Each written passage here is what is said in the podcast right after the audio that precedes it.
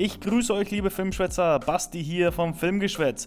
Heute habe ich mal wieder richtig geile Filme, die ich euch vorstellen möchte. Aber bevor wir damit anfangen, wollte ich noch mal kurz erwähnt haben, dass es diesen Podcast natürlich auf Spotify, Apple Podcasts, Google Podcast, Overcast, Anchor App und allen anderen verfügbaren Podcast-Plattformen erhältlich ist. Außerdem gibt es auch einen Instagram-Kanal, der nennt sich Filmgeschwätz-real. Aber genug geschwätzt, fangen wir doch jetzt mal an. Neues aus der Welt. Amerika, 1870. Im weitgehend unerforschten Wilden Westen reist Captain Jefferson Kyle Kidd, der gespielt wird von Tom Hanks, von Stadt zu Stadt. Er wird dafür bezahlt, packende Abenteuer aus der Prärie zu erzählen und dabei Bewohnern über die aktuellen Entwicklungen in der Welt zu informieren. Eines Tages findet er auf seinen Reisen allerdings ein Mädchen, die kleine Johanna, gespielt von Helena Zengel, hat nach dem Tod ihrer Eltern sechs Jahre bei dem Kiowa verbracht und spricht kein Englisch. Doch eine Botschaft bittet ihn, sie zu ihren letzten Verwandten nach San Antonio zu eskortieren. Der Kriegsveteran nimmt sich der gefährlichen Mission an, obwohl einige verhindern wollen, dass er sein Ziel erreicht, darunter auch Johanna selbst, die wenig Lust auf eine ihrer fremden Welt hat, in die sie laut Gesetz aber gehört. So, also das ist schon mal die Story zu dem Film und ich muss sagen, das ist echt ein schönes Setting. Es ist ein tolles Setdesign das komplette Western-Set-Design ist echt toll herausgearbeitet worden und man merkt einfach, dass da sehr viel Liebe zum Detail hineingesteckt worden ist. Und auch die schauspielerische Leistung von den zwei Schauspielern, die ist einfach herausragend. Die ist einfach wirklich wunderbar. Die beiden Schauspieler, die harmonieren einfach auch extrem gemeinsam. Und ich denke auch, dass die Helena Zengel einen großen Teil dazu beiträgt, weil sie einfach noch so ein unbeschriebenes Blatt in Hollywood ist. Sie ist ein anderes Gesicht, ein erfrischenderes Gesicht. Und sie hat halt nicht die normalen Hollywood-Attitüden wie jedes andere 12-jährige, 13-jährige Kind. Das hat sie einfach nicht und das tut dem Film ungemein gut. Und Tom Hanks brilliert eigentlich wie immer. Ich denke, es gibt keinen Film, der wirklich schlecht ist mit Tom Hanks. Es gibt bestimmt mal ein oder zwei Filme, wo man sagt, ja, okay, das war jetzt nicht sein bester, aber immer noch sehenswert. Und das war auch wieder einer, der wirklich sehenswert war. Das Pacing an sich ist schon gut. Zumindest meistens ist das Pacing gut. Aber dennoch gibt es Stellen, da zieht sich wieder der Film. Also es widerspricht sich natürlich jetzt mit meiner Aussage, dass es äh, da mal sich zieht und dass da wieder äh, das Pacing eigentlich ganz gut ist.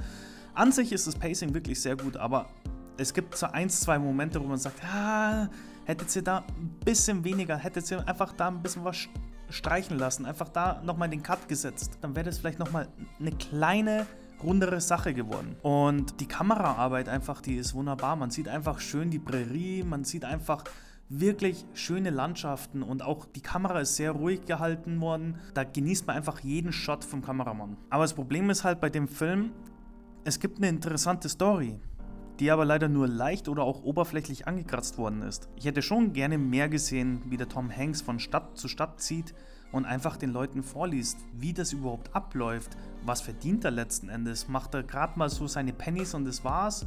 Und warum liest er denen das vor? Natürlich wird da ein bisschen hier was erwähnt und da was erwähnt, aber ich hätte da einfach gerne ein bisschen mehr gesehen. Der Film ist auch leider sehr vorhersehbar. Und man sieht einfach, okay, der arbeitet einfach seine ganzen gewissen Stationen ab, wie in anderen Filmen. Station A, Station B, Station C und man weiß einfach, was jetzt kommt. Und das ist einfach, ja, schade. Es ist einfach schade für so einen Film mit so einem tollen Cast, mit so einem tollen Regisseur, Paul Greengrass, der auch schon super Filme gemacht hat. Und dann ist halt sowas Vorhersehbares herausgekommen. Und obwohl Helena Zengel eine super Arbeit leistet, super schauspielert, hoffe ich einfach nur nicht, dass sie jetzt immer in dieselben Rollen verfällt. Sie ist Systemsprenger. Das sind vielleicht schon zwei unterschiedliche Charaktere in zwei unterschiedlichen Zeiten, aber irgendwie haben die doch ein paar Sachen gemein. Und was mir zum Beispiel auch missfällt bei dem Film, sind halt, dass viele Themen aufgebrochen werden, aber nicht weitererzählt werden oder nur kurz irgendwie erzählt werden, wo man sagt, ja, da hättet ihr vielleicht ein bisschen mehr Zeit in Anspruch nehmen müssen, hättet ihr es besser erzählen müssen. Das ist halt da das Problem bei dem Film gehabt, dass er wirklich nicht genau wissen wollte, was er jetzt erzählen möchte. Da, da hätte er vielleicht eine klarere Linie bekommen sollen. Und daher kriegt der Film von mir folgendes Fazit. Zwei Schauspieler, die gemeinsam super harmonieren vor der Kamera, auch dank eines frischen Gesichtes von Helena Zengel, die man in Hollywood noch nicht auf dem Schirm hat. Die Story ist an sich eine sehr interessante, die jedoch nur im Hintergrund fungiert. Der Film wollte was Episches sein, das aber durch viele aufgebrochene Themen, die nicht zu Ende erzählt wurden oder zu kurz gekommen sind, leider nicht geschafft hat. Der Film ist dank einer tollen Kameraarbeit, tollen Schauspielern und einem tollen Setdesign dennoch sehenswert. Ein guter Western, nicht mehr und nicht weniger. Daher kriegt der Film von mir 3 von 5 Popkörnern. I Care a Lot. Auf den ersten Blick ist Marla Grayson, die gespielt wird von der tollen Rosamund Pike, eine Frau, die sich für alte Menschen einsetzt. Denn als professionelle und bei Gericht akkreditierte Betreuerin kümmert sie sich um alleinstehende Senioren. Doch dahinter steht ein knallhartes Business. Denn Marla versteht es im Team mit ihrer Geschäftspartnerin und Liebhaberin Fran, die gespielt wird von Elisa Gonzalez, perfekt. Sich auf moralisch zwar fragwürdige, aber völlig legale Weise das Vermögen ihrer Klienten unter den Nagel zu reißen. Als Marla die Betreuung von Jennifer Peterson anvertraut wird, wittert sie einen fetten Zahltag. Denn die alte Dame ist nicht nur richtig reich, sondern hat auch keine lebenden Verwandten oder Erben, der Ärger machen könnte. Allerdings hat Jennifer Peterson ein düsteres Geheimnis und eine Verbindung zu dem knallharten Gangster Roman Lunioff, der gespielt wird von Peter Dinklage, der Maler bald brutal auf den Zahn füllt. Doch die will sich nicht aufhalten lassen. Also als erstes muss ich sagen, Rosamund Pike hat einfach ungemein viel Spaß bei dem Film. Man merkt einfach, dass sie richtig Bock auf diesen Film hatte. Sie spielt einfach diese Maler so teuflisch gut. Das ist auch eigentlich wirklich beängstigend auch zugleich. Und ja, ich muss ehrlich sagen, Rosamund Pike von all den Filmen, wo sie jetzt schon zu sehen war und sie spielt echt oft eine gute Schauspielerin, also sie ist echt eine gute Schauspielerin, aber in dem Film hat sie es nochmal auf ein ganz anderes Level gebracht. Und das Szenario oder auch generell die Story an sich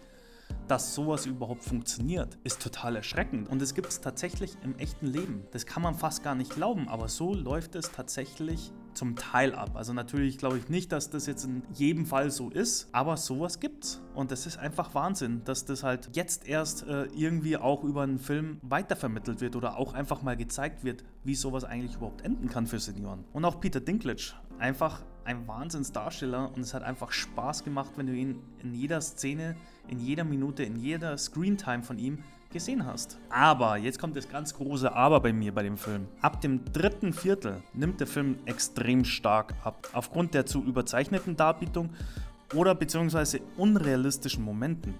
Da gibt es einfach so viele Momente, wo man sagt einfach, das kann doch nicht sein. Ihr habt jetzt die ersten drei Viertel vom Film so geil in Szene gesetzt, so realistisch in Szene gesetzt und dann wollt ihr das jetzt verhunzen mit so einem überzeichneten, comichaften, nicht Ende, aber halt dem letzten Teil, dem letzten Akt vom Film, wo ich sage, come on, also da hättet ihr euch das ein bisschen besser einfallen lassen müssen, wie das am besten enden soll. Und daher auch, was vorher gut aufgebaut worden ist, macht es halt mit unlogischen Aktionen der Charaktere komplett wett und es macht halt dann auch wirklich dann keinen Spaß, wo man sagt, okay, jetzt habe ich mir so lange den Film angeschaut und wirklich genossen und jetzt macht sie wirklich Schmarrn daraus. Jetzt macht sie wirklich, jetzt verhunzt ihr das wegen dem letzten Teil. Das hat mich echt geärgert. Und was man noch angreifen sollte, ist, dass man keine Sympathien für die Charaktere hat. Natürlich, sie spielt eine teuflische Zicke, kann man eigentlich sagen, oder Zicke vielleicht ist das falsche Wort, aber sie spielt einfach eine teuflische Person, wo man auch wirklich nicht viel Sympathien haben kann für die Person. Aber es gibt halt keinen, außer vielleicht ein bisschen den Peter Dinklage, wo man sagt, alles klar, ich habe hier irgendwo Sympathien für jemanden oder auch für die alte Dame, dass man da vielleicht ein bisschen Sympathien hat. Aber das war es auch schon.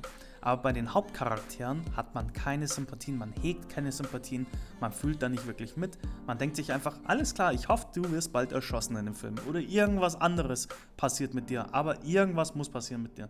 Und wenn man halt das Gefühl hat, dann ist es halt ein bisschen schwierig, dann in den Film irgendwie reinzufinden. Und der Charakter von Peter Dinklage wirkt am Anfang extrem gefährlich, aber auch interessant. Was aber dann auch im dritten Viertel über den Haufen geworfen wird und dann wirkt er nur noch inkompetent und irgendwie eine Art comicartige Figur, wo ich sage, was soll das? Ihr habt ihn so toll aufgebaut, ihr, er wirkt so extrem gefährlich, wo ich sage, wow, das wird richtig cool und konsequent.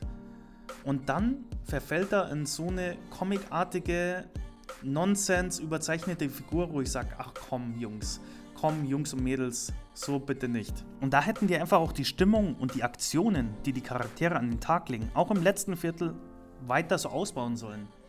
Das habe ich jetzt, glaube ich, auch schon ein paar Mal erwähnt, aber ist tatsächlich so. Die hätten das einfach konsequent so durchziehen müssen. Aber das einzig Konsequente an dem Film ist das Ende. Finde ich konsequent durchgezogen. Also die letzten paar Minuten fand ich sehr gut wieder äh, vom letzten Viertel. Aber alles andere vom, von dem letzten Akt, hat einfach nicht gepasst. Und daher kriegt der Film von mir ein folgendes Fazit. Der Film fängt bitterböse an mit einer Rosamund Pike in Bestform. Ein erschreckendes Szenario, das es in Wirklichkeit auch so gibt. Der Film verliert leider seine Spur, indem er im letzten Viertel auf eine überdrehte Art und Weise Szenen zeigt, die nicht mit dem Rest vom Film zusammenpassen. Ein doch sehenswerter Film, der leider am Schluss mit einem faden Beigeschmack die Zuschauer zurücklässt. Daher kriegt der Film von mir zweieinhalb von fünf Popkörnern. Kai Chillionaire Robert, gespielt von Richard Jenkins, und Theresa Dine schlagen sich gemeinsam mit ihrer erwachsenen Tochter Old Dolio mit allerlei Trickbetrügereien und Diebstählen durch. Die Gauner-Familie kennt kein anderes Leben und will auch gar kein anderes. Doch ihre Betrügereien reichen in letzter Zeit kaum noch, um die Miete für ihr Zuhause in Los Angeles zu bezahlen ein leerstehendes Bürogebäude neben einer Badeschaumfabrik. Als Old Dolio drei Tickets für eine Reise nach New York gewinnt, fliegen die drei nur um Geld wegen eines angeblich verlorenen Gepäckstücks abzustauben. Doch auf der Rückreise lernen sie Melanie, gespielt von Gina Rodriguez, kennen, die selbst ein Fan von Filmen wie Ocean's Eleven ist und auch schon eine Idee für eine Gaunerei hat. So, also ich muss jetzt erstmal sagen zu dem Film, dass die Schauspieler einfach eine tolle Arbeit leisten. Allen voran Richard Jenkins. Man kennt ihn in so vielen Filmen, auch in so vielen Nebenrollen. Aber der hat immer so ein Charisma, wo man einfach wirklich ihm gerne zuschaut in jedem Film bis jetzt. Aber auch die Ian Rachel Wood, die man vielleicht auch in Serien kennt, wie jetzt zum Beispiel in Westworld. Ähm, sie macht einfach ihre Arbeit gut und auch mit ihrer tiefen Stimme, die sie da so extrem verstellt, wo man sich denkt, wow, ist das Ian Rachel Wood überhaupt? Hat sie echt toll gemacht und wirklich eine grandiose Darbietung dargestellt. Die Kameraarbeit haben die sehr visuell auch umgesetzt, also wirklich sehr stylisch und sehr toll umgesetzt. Der Kameramann hatte eine sehr ruhige Hand, kann man eigentlich sagen, aber dennoch tolle Szenen mit tollen visuellen Momenten. Und die Story ist tiefgründiger, als man jetzt meint oder wie ich es jetzt vorhin erklärt habe in, in der Inhaltsangabe.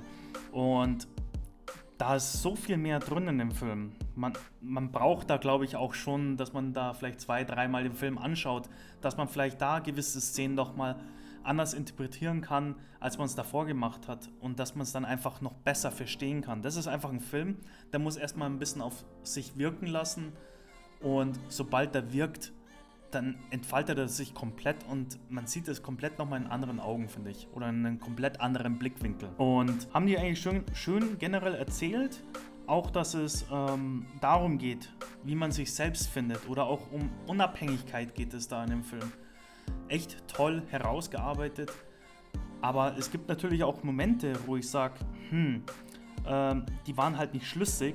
Ein paar Momente, wo man sagt, okay, alles klar, ich weiß, man muss viel hinein interpretieren, wie man das vielleicht verstehen könnte. Man muss viel selber mitdenken, wo man sagt, alles klar, so könnte es sein oder so könnte es sein. Jedoch manchmal habe ich nicht gewusst, was der Film zum Beispiel mir sagen möchte oder mir mitteilen will.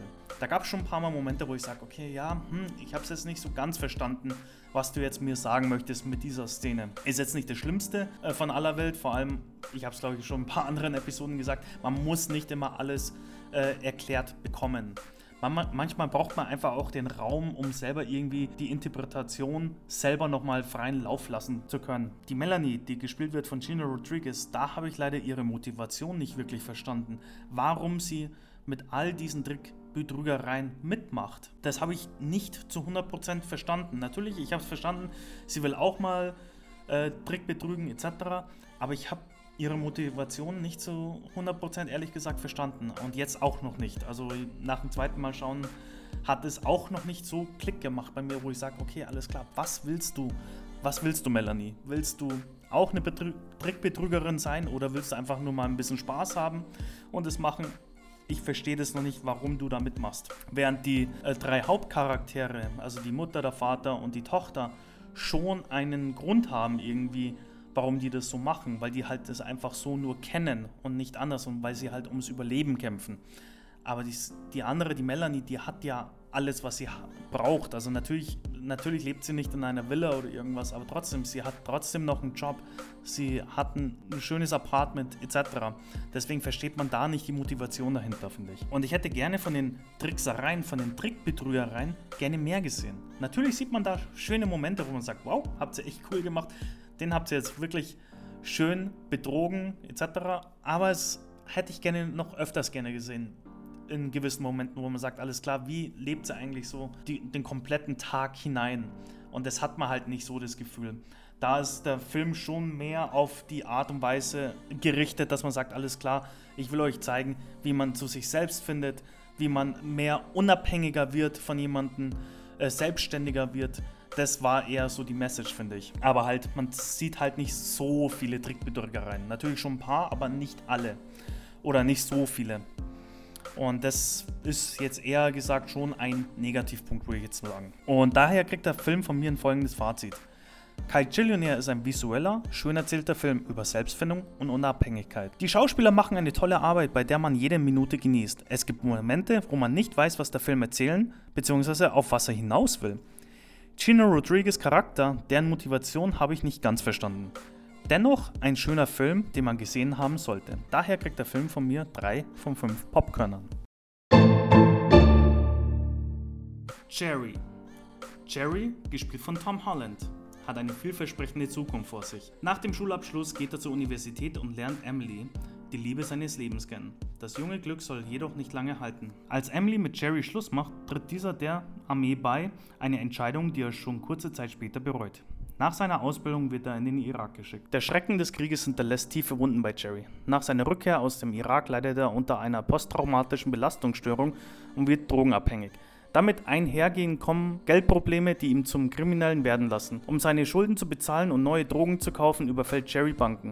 Dem Teufelskreis entkommt er nicht. So, bevor ich jetzt weiter eingehe in die Story und was gut und was schlecht an dem Film ist, hier ist nochmal so eine kleine Background-Info zu dem Film Jerry.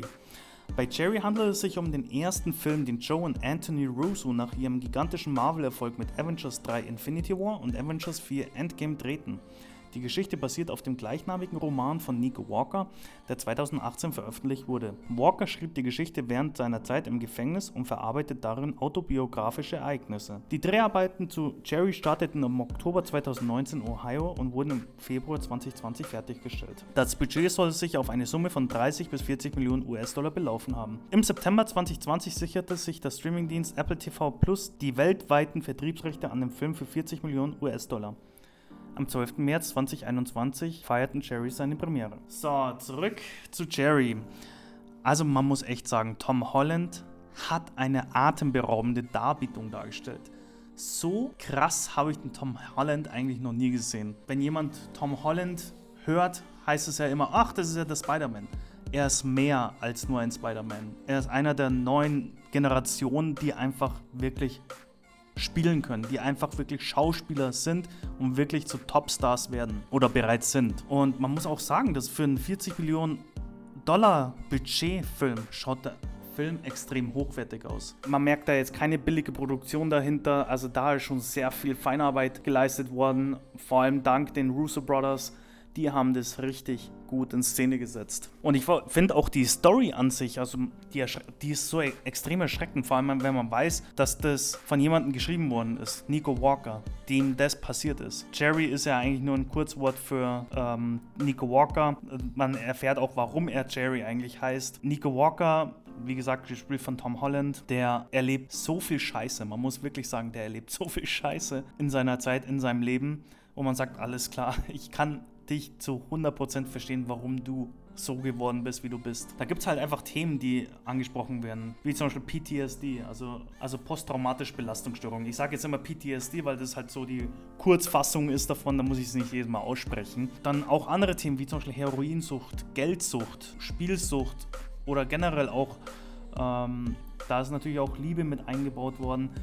Da komme ich aber auch noch zu den Negativpunkten. Aber das sind extreme Themen, die sehr gut verarbeitet worden sind im Film, wo ich sage, alles klar, verstehe ich komplett. Und es wurde auch schön in Kapiteln aufgeteilt. Es gibt den Epilog und dann natürlich Kapitel 1 bis 5. Insgesamt sind es sechs Kapiteln mit dem Epilog und haben die toll gemacht. Vor allem, man sieht schon verschiedene Kamerastile, verschiedene Kameraeinstellungen in jedem der Kapiteln. Wie ich es schon zum Beispiel in anderen Podcasts oder von anderen Filmkritikern gehört habe, dass es so extrem ist mit den Bild-Kamera-Wechseln, fand ich jetzt zum Beispiel nicht. Also man merkt schon, dass da andere Linsen eingesetzt worden sind, Aber so extrem fand ich jetzt eigentlich den Unterschied jetzt nicht. Man hat andere Farbtöne vielleicht ein bisschen, aber nicht so extrem wie jetzt zum Beispiel bei einem Film von Traffic mit Michael Douglas, da wo du auf einmal einen kompletten Gelbstich hast.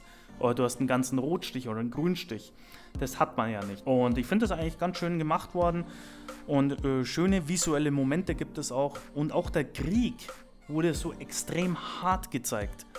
Wo man sagt, wow, so möchte ich das mal sehen dann verstehe ich auch komplett, warum man auch solche PTSDs ha hat oder dass jetzt zum Beispiel ein Soldat PTSD bekommt, wenn man einfach wirklich so viel Schlimmes sieht in der Welt. Wenn man sieht, die Freunde werden getötet. Natürlich, man sieht das in vielen Irak-Filmen etc. Irgendwie hat mich das total getroffen, wenn zum Beispiel dann seine Freunde äh, bei lebendigem Leib verbrannt werden oder andere Sachen passieren im Irakkrieg.